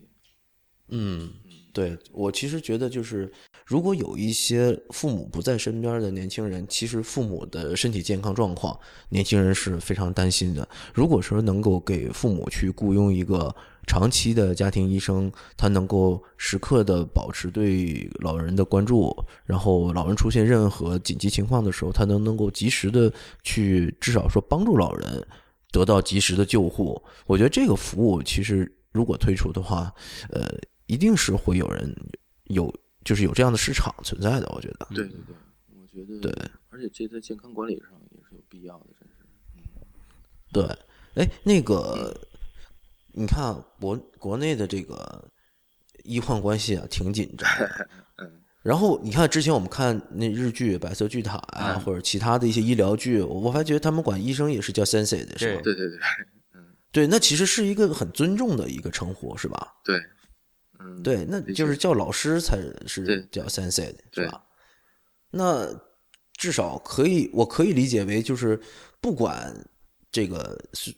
日本这个医疗体制，并不是说特别特别的先进，但是日本医生的地位仍然是很高的嘛。嗯，对，相对来说，就是说怎么说呢？这地位我不知道怎么去评价啊，但是我觉得就是说，呃，当你跟病人说。他的病情就是说一些什么的时候，他还是比较相信你的。嗯嗯，不管你是大医院的还是小诊所的，对，嗯，都是叫先生的。对，然后不管你是大医院、小诊所，你跟他说，反正他基本上，呃，他他不会有什么，有什么就是说不相信你啊，这种比较少。然后当然也有体制了，你要不相信的话，就是说可以写介绍信，让你就是介绍到其他大医院，你去到那到那边再让别人呃再看一下。嗯，这那国内频繁都有杀医伤医事件。嗯，对，对我在微信上也的确经常看到。嗯，对，那日本有没有？嗯嗯，没听说过，没没听说过。哎，你看啊，这其实挺有意思。就是刚才首先我们在讲，嗯，不能说日本就没有这种欺诈的行为，也有。嗯，啊，可是这个丝毫没有影响到就是医生的，就是社会地位。医患关系也没有达到今天这这么的紧张。对，就是他这个，因为他这个欺诈的话呢，呃，可能就是怎么说呢，多一项血液检查呀什么的，就是并不是那特别，就是说对病人的身体有多大的影响这种东西，它并不是很多，而且的确大家也比较自觉，其实还是，嗯嗯，而且就是特别恶性的医疗事件。不多不多，嗯，而且它也有法律的约束嘛，就是如果你出现了问题的话，真是就是说，比如打官司的话，这些都有就是说正常的法律途途径，没有必要自己去以身犯险去砍人啊什么的，嗯，对对。但实际上现在很多的这个这种伤医杀医事件背后，嗯，它也没有多恶劣的医疗的事故，嗯，有的时候真是一言不合就砍人。啊，这个，我就前两天刚看了一个，说是中国社会科学院，他们出了一个一五年的一个对中国人什么信任人与人之间信任的信任度的这么一个调查。对我看到 你分享的这篇文，对，就是这个信任度最最高的，国内信任度最高的是教师，百分之八十几的信任度哦。呃，人对其他人的信任度最高的是亲人，将近百分之百，九十几，百分之九十几的信任度。然后对陌生人的信任度是百分之五点几。就是差不多大家在这么一个区间内，就百分之九十多是对亲人的信任，然后最低的是对陌生人百分之五点几的信任，然后呢，其对在比较高的呢，比如说是教师百分之八十多，其然后就到了医生了，对医生的信任度有百分之七十八，但是呢，对于法官的信任度只有百分之六十，所以这就很有问题。你想想，我如果发生医疗纠纷是吧？我不信任这个医生了，我跟你这个医生我都已经有医疗纠纷了，我就不相信你对我好，那我要找谁来？来判决呢？我找法官，但是我对法官的信任度还不如对医生的信任度更高。那这这话题就不能再往深了说。那你说这个时候我谁都不能信了，我怎么办？我是不是只能动手了？我 确实，这边一般有什么事儿的时候，还都是走法律途径。嗯嗯，而然后其实还有一个，我觉得。比较那什么，就是跟病人你就是说病情、解释病情，然后进行治治疗的说明等等啊，这些到不到位？嗯，因为尤其比如在做手术之前，真是就是说的，比如说一个小时、两个小时的时候都有。嗯嗯，然后只要把事情说清楚了，让他明白了，呃，当然说话的时候，我想哪儿的哪个国家大夫都一样，其实。尤其像我做急诊的，有很多时候也是把病情说的比较严重，嗯，这种可能那种可能，但是呃，有些的确还是有一些事情跟病人说的，尤其家属说的比较清楚了之后，以后遇到什么事的时候，我觉得也比比较好处理。嗯，对，就解解释说明的你这些更充分一些，肯定是会有好处的。嗯，对，而且在其实还是一个 bedside manner 的问题，是吧？就是和医生的呃，就和患医患之间的这个沟通技巧的问题。啊，国内经常有医生说，我哪有时间跟他解释？的确是这样，就是因为我不是前一段时间也回国来着嘛，然后看到呃，国内的医生的确，尤其是像三甲还有这个二甲什么的，都是真是太忙了，我觉得。那跟日本的比呢？那比日本忙多了，比日本还忙多，那一百六啊，可是。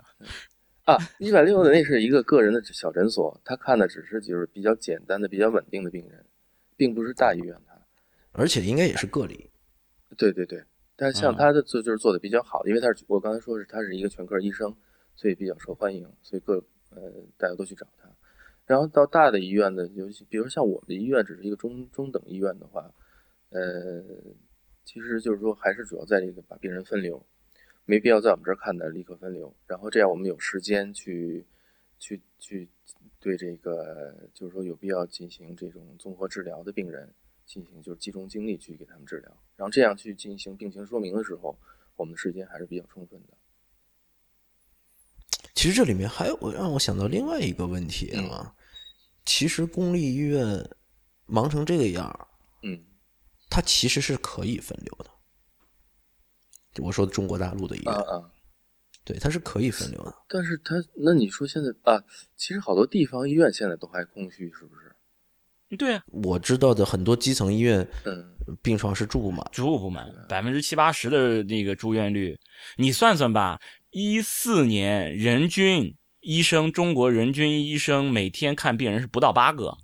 你你你就平均一下，你算算，如果要是公立医院，一个医生一天看八十个。那你想想要有多少医生一天是不看病人的？就平均起来，我是说，平均哎，你说刚才说呃，一个医生看一天不到八个，一天八个，就是说呃，中国的人口和这个什么呀，和这个医生的人数是吗？就诊人次，就诊人次除以天数除以医生人数。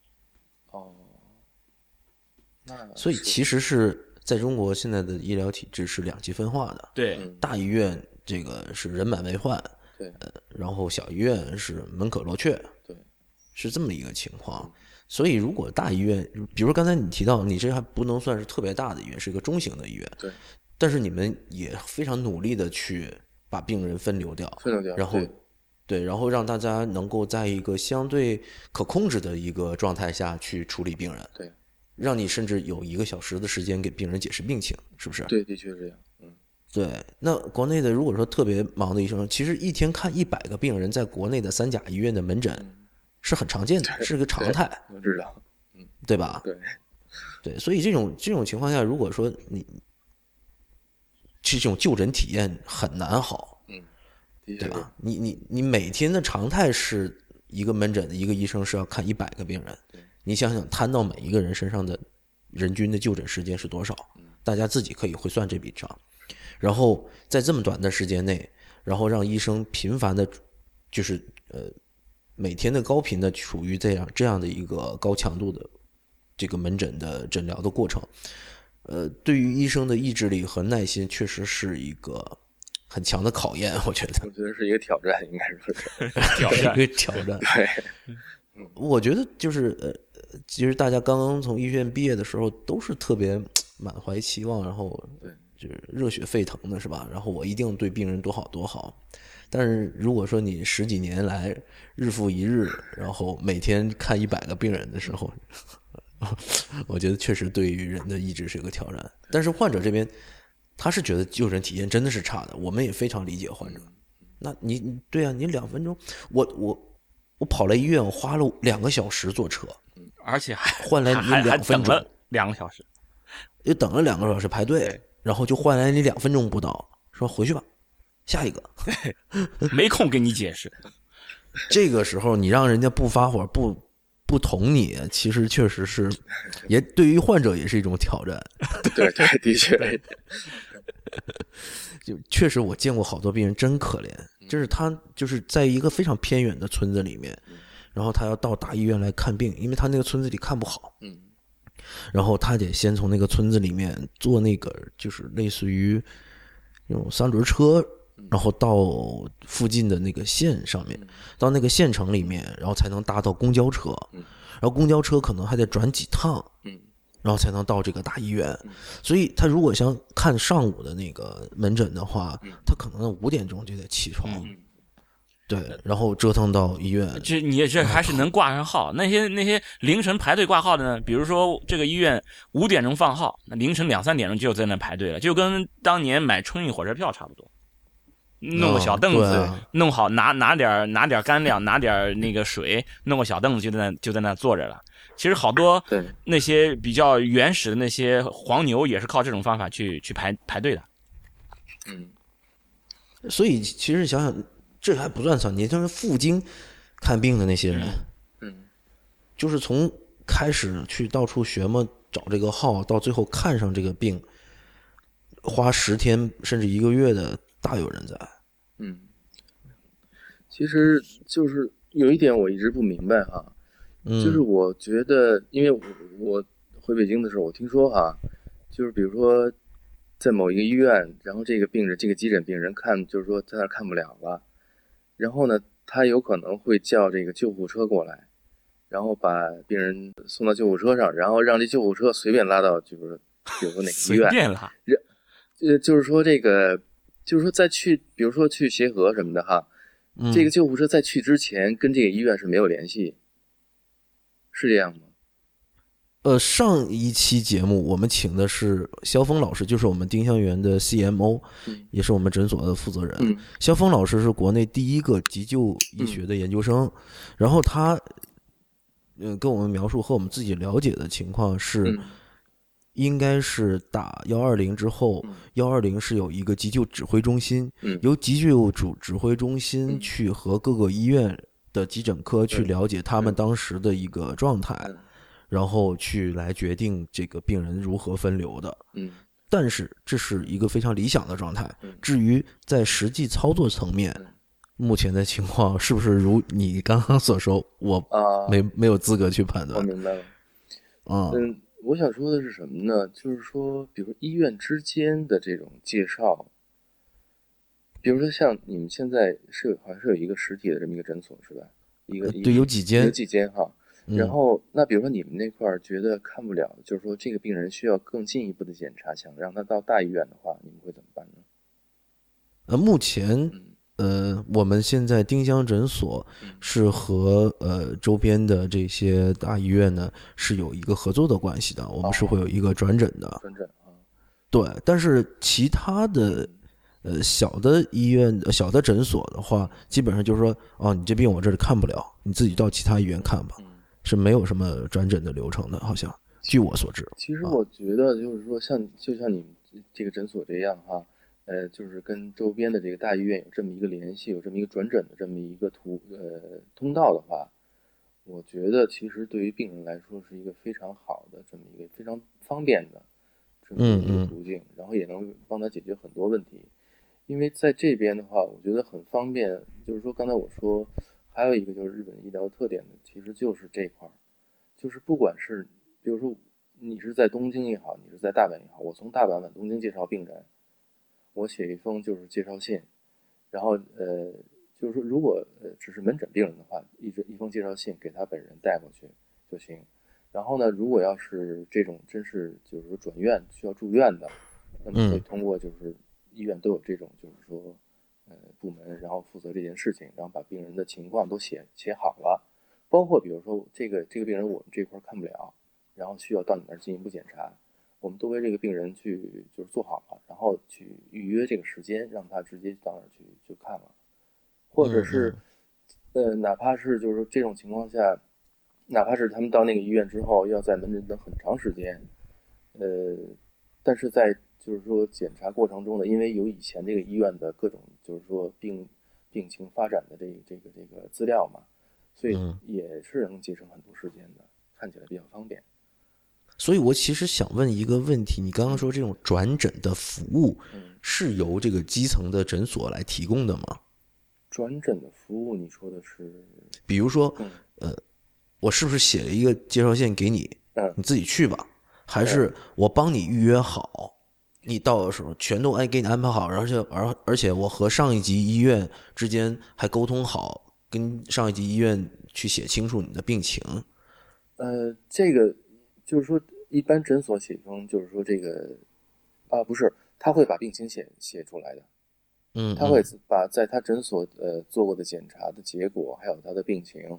嗯，尽可能的详细的，就是说写一份资料出来，然后就是有可能是让病人自己带着到我们医院来，然后有可能就是说，呃，也有可能是呃让病人呢提前跟我们医院打电话。然后有的就是说时间比较富裕的诊所呢，他会自己从就是诊所直诊所直接，比如他的护士直接跟我们这个医院的有这种专门负责这一方面事情的这个部门嘛，跟那块打电话，然后打了电话之后，我们医院的这个部门呢再跟这个呃就是医生联，就是我们本院的医生联系，然后或者有的就是说呃有的时候就是说看这医生。比如哪天预约的这个空隙，还有还有就是空隙，他就直接把你插进去了，就，然后到时候，然后再呃给别人打电话，就说你哪天哪天来就可以了。哦，所以其实我听起来是这一部分的预约的服务，有些诊所如果说他想提高他的这个用户体验，嗯，他是愿意帮一部分的患者提供这种我帮你都预约好，帮你全安排好的这种服务的。对，啊，但是有一些可能他他就是不不提供，他也也无所谓。不是，就是。最起码他会就是说写一封这个病人的记，呃，的确有的人就是说，嗯，并做的并不并不是很到位哈，就是他只是写一封简单的介绍信，比如这人今天发烧了，然后这个又不能吃不能喝，然后让需要住院，然后你给看吧，就这么简单几句话的人也有，但是至少他必须得有这么一封信，这是他的义务，这个是被规定必须要做到的。没有法律义务，这个是就是说医院医生和医生之间，医院就是医疗机关和医疗之间，呃，医疗机关之间的这么一个默契，一个默契。对。那如果我没这么做呢？你没这么做，挂不了号啊。不，呃，也并不是说完全不能挂号，因为毕竟你如果病人真的来到你医院，就算没介绍信啊，他要看病的话，你你也得看，不能看，不不能不给他看，但是。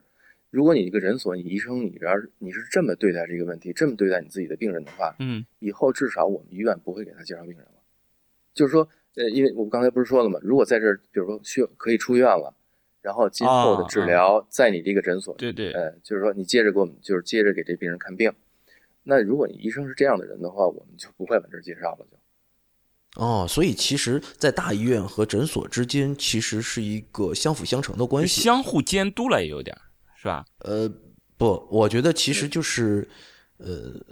就是给养与给养的，就是给养和这个对寄养的这种你说的是寄生的关系。对，有有这种呃，对，在某种意义上来讲，的确是这样。是，也是说那个大医院的话语权更更充分一点，就是只有大医院对小医院的监督，没有小医院对大医院的监督。我我甚至觉得嗯。不存在哪个话语权更强的问题，因为对。就大医院的这个病源是来自于周围的诊所的，对对，但是周围诊所的诊前和诊后，它又需要是和大医院之间保持一个很良性的关系，对。它能不能足保证他的诊前诊后这些服务，大医院会重又会反哺它，对。把这些病人重新就介绍回来，所所以，我我是想他们会有一个这种相互的监督嘛。嗯，监督归监督，但是就是其实是我觉得很很像人与人之间的相处。的确是这样。其实我刚开始不是说了吗？就是说，呃，怎么说呢？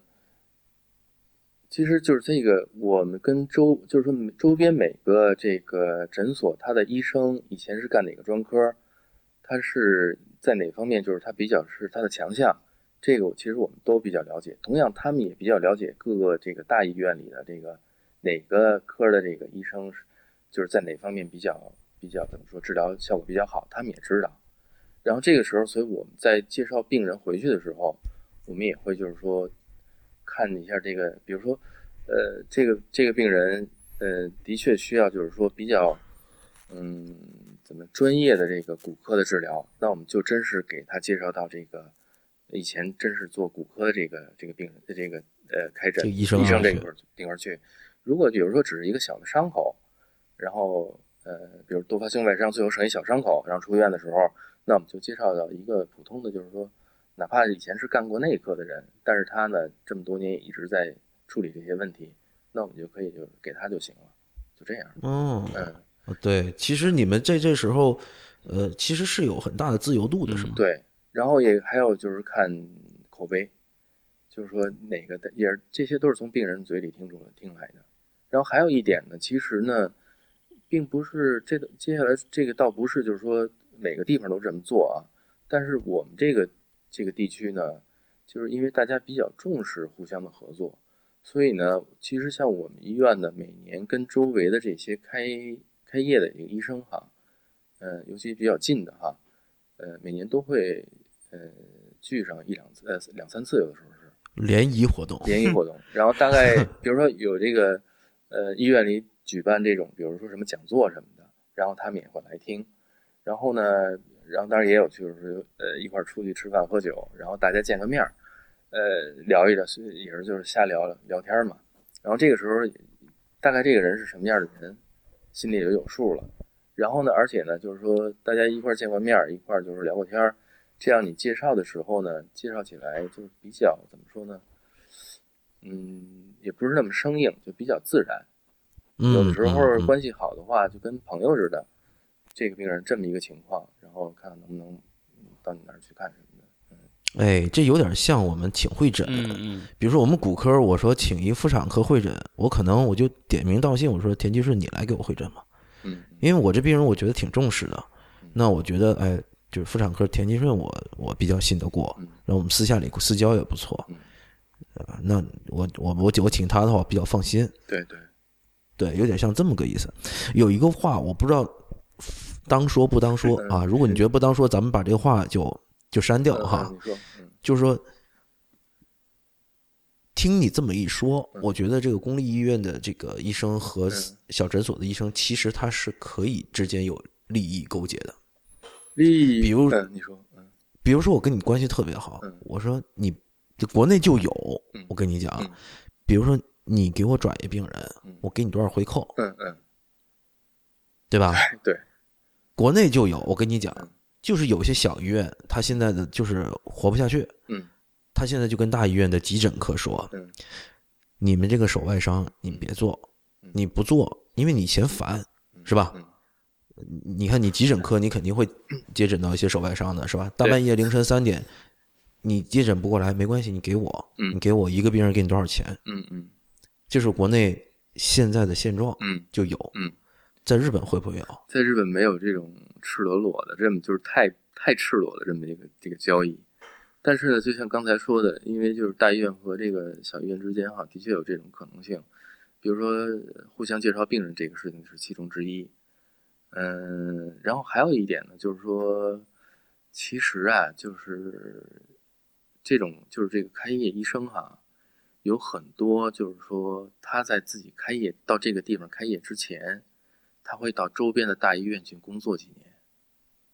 哦，关系会好一些。对，关系会好一些。嗯哦，其实大家对，对我明白了。但他关系好一些，然后呢，而且呢，他能就是说，在这个大医院的时候，他能就是说攒一些病人。嗯，嗯，对，就是他其实是准备好了到这个地方他来对私立，呃，就是就是就自立门门户，对，嗯，然后他会做一些前期的准备，哦要这种，的确是这样。嗯哦，这挺有意思哈。但是怎么说呢？呃，虽然是互相介绍病人，但是就是说对病人本身来说，没有什么就是说不良的影响。相反，倒是在就是说转诊这块儿呢，更加方便了，更加更加顺利了。所以我觉得对病人来说倒是一个好处。嗯嗯嗯，对。刚刚你跟我讲那个转诊和预约的时候啊，嗯都是书信的形式，真的是手写的书信吗？有没有就是 互联网的预约啊之类的？互联网的预约，就是其实在，呃，还还是不多，很少。呃，因为国内现在除了莆田系如火如荼，移动医疗也如火如荼。嗯对，很多这种 app 啊，这种手机的 app 是吧？在日本啊，这个互联网哈、要比我觉得比国内落后很多。很多。嗯，不是一点半点，就是其实，在日本很多时候很多地方哈、还都是用最完最原始的这种联系方式。我这次去日本想用 Uber，发现不太好用啊嗯，我我以前在那哪儿，在东京也试过一次，当时我就搜到一辆车，还是一辆面包车，还面包车也能进，也能进 Uber。不知道为什么。嗯，对，尤尤其是在国内用惯了这个打车，对就是去日本，嗯，因为日本打的特别贵嘛，对对对，对，特别贵，相当于人民币得起步价就得四五十块钱是吧？差不多三十，至少三十多了，反正是。对，然后你要打一个的去个四五公里得多少钱？我想想，相当于人民币很很可能就是超过人民币一百块钱了。对对对，对，然后打的特别贵，然后那天就是好像就很晚了，然后就想试试，嗯，根本就用不了 Uber。对，对，所以就是说，在日本这个互就是这个很多产业的互联网化还是相对比较落后的，比较落后，比较少。嗯，哦像介绍的这种这种介绍信的话，嗯，顶多就是说电就是电子病历嘛，然后就打印出来，然后也有是就是开诊就是个人诊所也有不少有电子病历，但是也有自己用手写的，然后还有就直接打电话，有的时候比较急的时候，直接有一个电话就打到我们医院来了，然后哦像我们急诊科的话，就是谁当时就接电话，然后两个医生之间直接对话，直接就是说就是说病情，然后说情况。嗯嗯，其实我倒觉得这个样的话，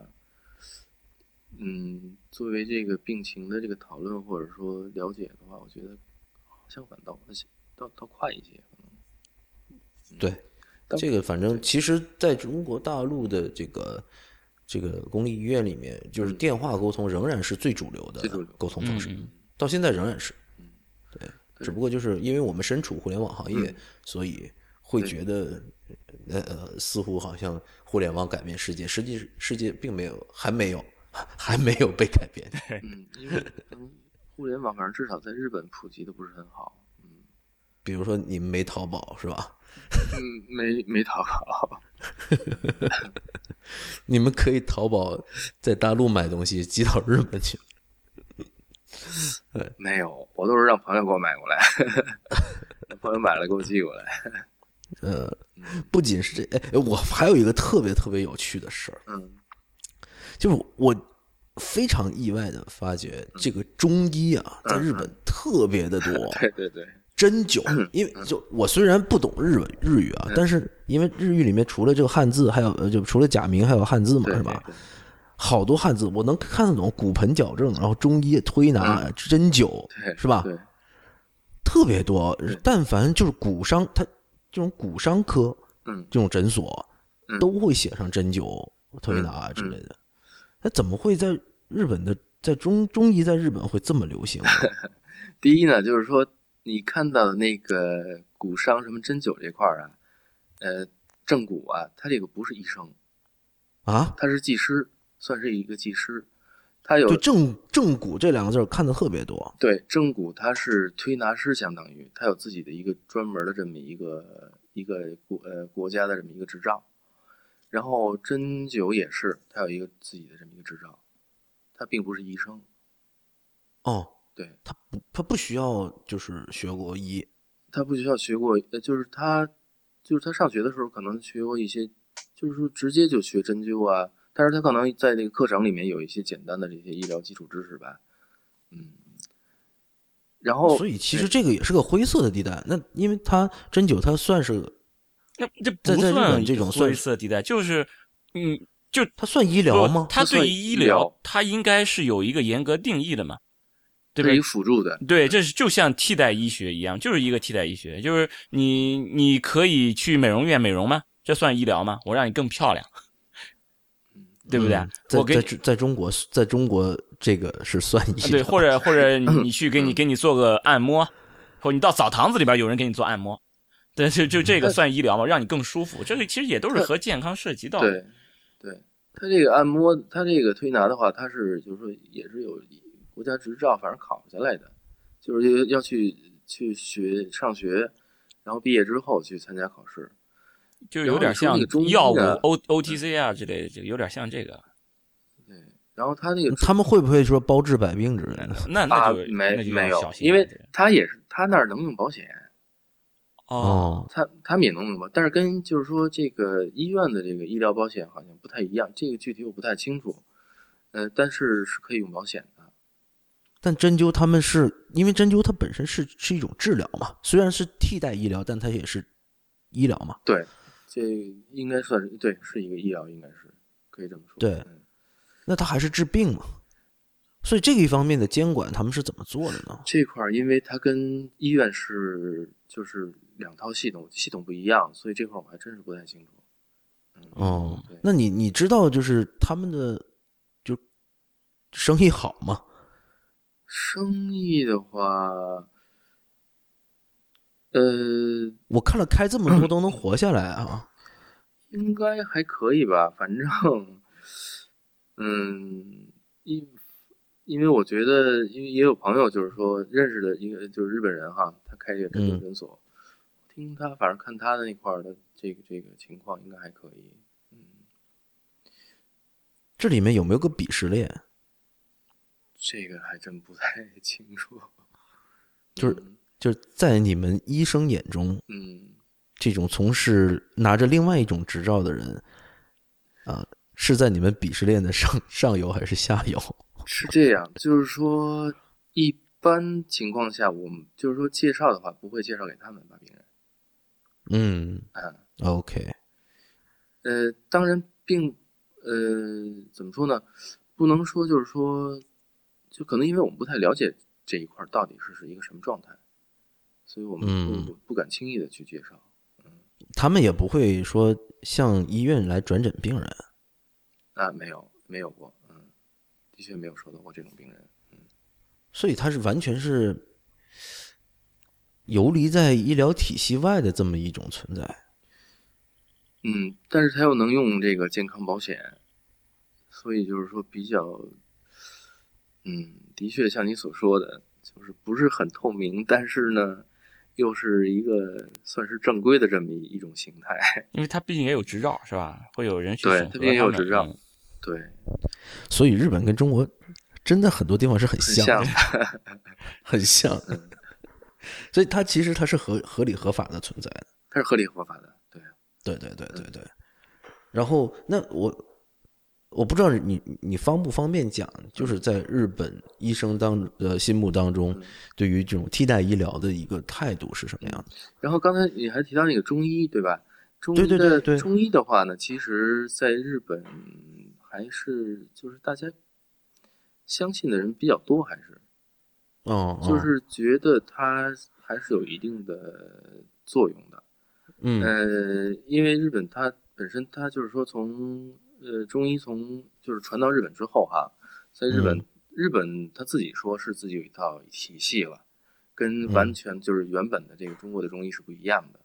嗯。嗯，然后呢，最近就是近些年呢，他还就是说进行了一些就是说比如药物的这种研究，嗯。比如说一种方剂的这种其中某一个呃，比如说某一个草药，它其中含有什么成分，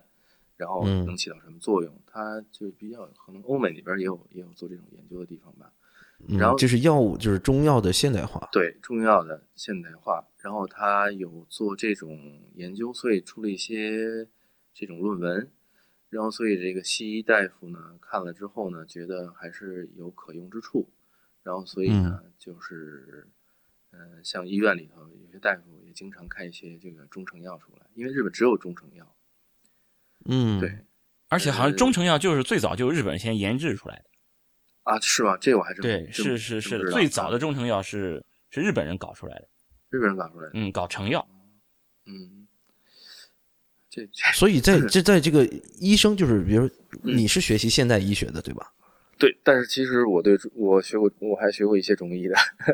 嗯嗯嗯嗯。嗯。所以就是在嗯你认为在日本的医生当中嗯，对于中医这样的一个看法是怎么样的一个看法？我对我们希望更客观的去看待这个事情。嗯，我觉得呢，就是说也有完全不相信的，但是相比之下呢，是呃觉得有用，但是因为自己不太懂，呃，嗯所以不怎么用的人，这一类人是最多的，应该说是，嗯嗯，就是他感兴趣，但是呢，呃，因为自己就是没有系统的去学过，所以他不太敢用，这种人最多的。举个例子，比如说嗯，呃，假如说一个医科大学的教授，嗯那你看我们中国大陆的游客去日本买的最多的就是药妆，是吧？嗯药妆店里面有两样东西嗯是卖的特别好的，嗯一种是化妆品，嗯一种就是药品。嗯去日本买的药品多数不是西药，是那种非处方的中成药。哦，你没有，你别告诉我说你没帮中国大陆亲戚买过药妆，没有，因为因为呃，还真没买过，没人找你代购过是吧？对，日本代购他们是会有有一系列的，就是所谓这种呃爆款的，爆款。真的爆这个款是什么意思爆款就是就是就是特别多人买，啊？嗯对，然后呃，比如说什么嗯。呃那个什么喇叭牌正露丸，啊，正露丸，嗯，正露丸这个治腹泻的是吧？正露丸那是那是那什么的，那是那个日本的，那不那不是咱们中中国那什么好像，对呀、嗯但是它是它它不是现代医学的西，它不是西药啊，对对对，它不是西药、啊，对，就是现在中国大陆去呃有中国大陆游客去日本买中成药，嗯。比如龙角散，啊，这，个你你见过吧？嗯嗯，我知道，呃，对，就就那你看龙角散它也是中成药吧，嗯嗯嗯对吧？嗯？所以这种东西其实是是特别受中国大陆的游客欢迎的东西。对，那我刚刚讲嗯，如果是你是医科大学的一个教授，嗯你家里人嗯。啊、现在要开始吃这样的药嗯。来治疗自己身体的疾病，嗯，你觉得他们是是一个什么样的态度呢？对待这样事情？是这样，就是说，呃，刚才说的是医疗，就是说医疗人员对这个，呃，就是医生对这个药物的中药的这个看法嘛。然后在对啊，就像龙角散、这正露丸这种，对是吧？在整个这个日本的这个，就是说，呃，老百姓里面哈，他们对中药呢还是比较相信的、就是多数人是认同的，认同的。多是多数吗？嗯，我就是比如说他们平常感冒发烧什么的哈，去这个就是一些小的病，他们去直接去药店买药的也有。呃，这样这样的话呢，就是说药剂师会给他们推荐中药的时候，他们并不不会拒绝。嗯嗯，，OK，因为就是说什么呢？嗯，的确，我在回国的时候，我感觉到就是说，呃，对中医就是有一些看法的，但是在日本的这个环境里面，我还真没感觉到有这种就是说倾向。就是嗯在这个日本的西医的从业人员当中，嗯实际上是没什么人是中医黑的。对对，非常少。嗯，就是大家觉得就是彼此很包容。对，因为自己不太懂，所以就是说不用，但是也不会说它不行。嗯嗯，这样的是居多。，OK，嗯，因为到目前为止，我周边的大夫说中药，呃，不行的人可能超不过两三个人，应该是。哦，嗯，所以大家其实觉得就是自己家人吃点就是如果腹泻了，吃点喇叭牌正露丸嗯是没问题的。对，小孩子吃点什么龙角散，这都应该是可以的。觉得它是有作用的。但是的确哦就是说，呃，大家也都知道，也都就是说，大家也呃也有很很多人认为，就是说，呃，就是说某种情况下用中药是可以的，但并不是就是说中药是万能的，大家也有这种认识倒是。嗯嗯嗯。所以，我我去到日本有一种感觉，就是在医疗这个行业给我，就是因为我去香港、澳门比较多，之前嗯我住我之前住在广东嗯，就是给我感觉特别像香港、澳门、港澳地区嗯这种感觉嗯。一个是诊所特别多，另外一个就是似乎对于中医的包容度是很高的，对而且而且中医是非常盛行的。对，的确是这样。就是说怎么样，反正试试看嘛。有一些地方就总是可以用一用。就我觉得他们的这种态度，就跟上一次我们讲的，其实我们的呃中医观就是，我不是说你就绝对不允许你用中医，用用了中医的方法就一定是错的，只是说我需要先判断一下你用的这种方法，你先看一下是不是有有风险，是吧？是是不是会造成一些更大的一些伤害？如果没有造成更大的伤害，那如果它还有可能有点用，那我就不妨用一下，就就就差不多类似这样的想法吧，我想。嗯嗯，嗯，还挺有意思啊。这样的。这呃，那你说。最后最后一个问题，嗯嗯。最后一个问题，我我我之前哈，比如像呃我我最喜欢的一出日剧应该是《白色巨塔》了，嗯《白色巨塔》里面那个唐泽寿明，呃，扮演那个角色我忘了叫什么，就是他的岳父嗯。就是一个当地的一个诊所的所长，嗯。呃，但是呢，他觉得他的女婿呢能够进到大学医院嗯。里面做到教授，嗯。这是非常荣耀的事情。嗯。但是我我隐约记得有这样的一个情节，虽然他社会地位大学医院的医生可能会高一些，但是这种私立的诊所的医生收入上是不输给大学的教授的，甚至是他可以很有钱，对，是这样的吗？的确是这样，因为一般可以说，呃，个人诊所的收入如果做得好的话，嗯，是这个这种呃大学附属医院也好，公立医院也好的，呃，大概是他们的两倍到三倍左右吧。啊，两倍啊！嗯，对啊，能能应该是能翻一番的，对。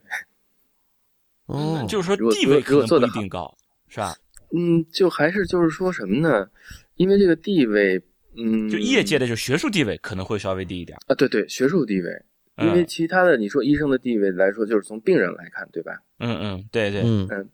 病人来看的话呢，嗯，都差不多。我在哪看其实都一样。对他对这个他对医疗机关可能会有一些认识，他觉得这个小诊所可能这个能能看的病，就是说嗯嗯能做的检查比较少，但是他比如说这个大的医院会特别怎么样，他可能我觉得日一般日本老百姓也没觉得什么，嗯。嗯，所以这挺有意思，嗯。很多就是对你，你可能在不同的地方能得到不同的东西。对，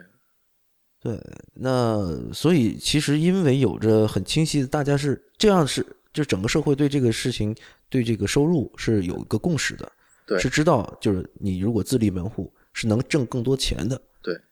对，但是在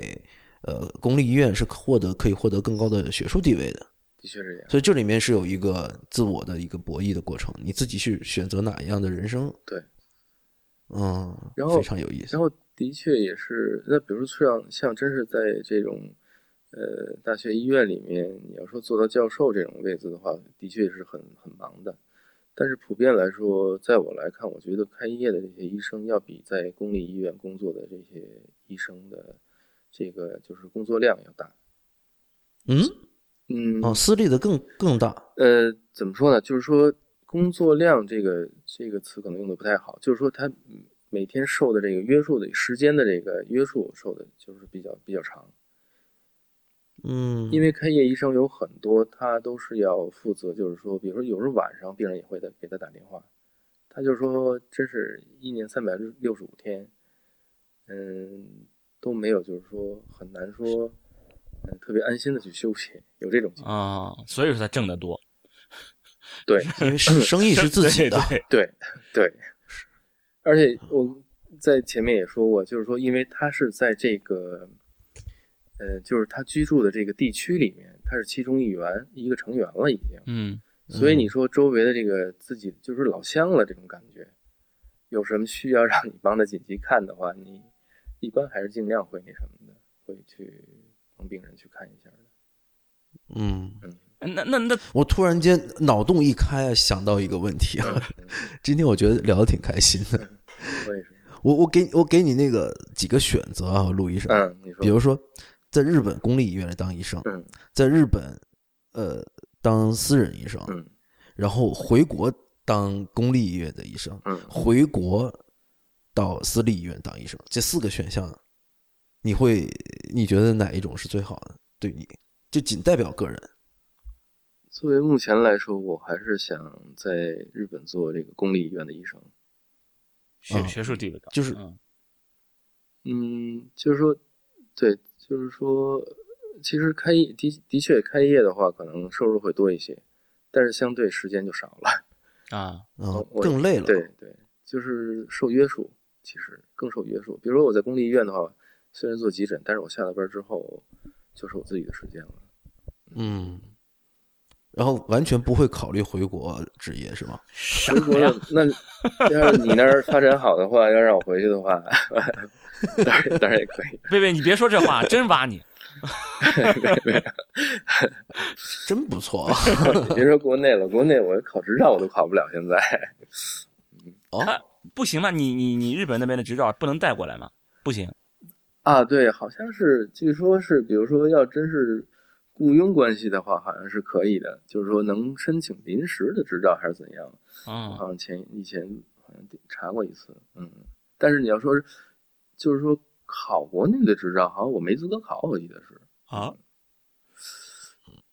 有几个人愿意人肉再翻墙回来的呢？没有，我那个那个什么，大学刚毕业那会儿，考完这边执照的时候，我当时也在想，我说今后，嗯，也有可能回国，就是说，因为毕竟咱中国人嘛，回国去去做些什么。然后当时就想考那个国内的执照来着。然后查了一下，自己当时是没有资格考，说是好像挺挺奇怪的，反正是国外大学毕业的，好像是不能考还是怎样？当时我觉得是，嗯，呃，我觉得一定是有办法，因为我们现在可以看到国内有一些高端的诊所哈，它是可以聘用国外的医生的，对对，那个就对，所以就是说聘雇佣的，就是聘用这样这样的情况下，可以申请到就是说这个临时的执中国的执照。但是并不是一个永久的这么一个情况，这有什么区别？这这确实不大不大懂的这个。那当然，嗯，对对，等我们发展好了的，真真去挖你去。我靠，我们不知不觉就聊了一小时五十一分钟。我本来以为说一个小时聊完，咱们要不然咱们先这样，行。非常高兴今天能够请到陆医生来到我们太医来了节目啊，然后其实这一期我们并没有很严格的说要去聊什么，但是我们今天聊得非常的开心，我们聊到很多很细的事情，而且我们觉得很能聊到很多让我们很有感触的地方，包括日本的医生的这种心态，包括这个私立的民间的基础的医疗发展的一个情况哈。呃，非常再次感谢了陆医生。那么本期节目呢，就先到这里，谢谢大家的收听。太医来了的网址是太医来了点 com，也欢迎大家在社交网络关注太医来了。我们在新浪微博叫太医来了，在 Twitter 和微信都是太医来了的全拼。同时也欢迎大家收听 IPN 博客网络旗下的另外几档节目：一天世界、未知道、呃未知岛，内核恐慌、流行通信、High Story、无次元、硬影像、博物志、陛下观和选美。拜拜。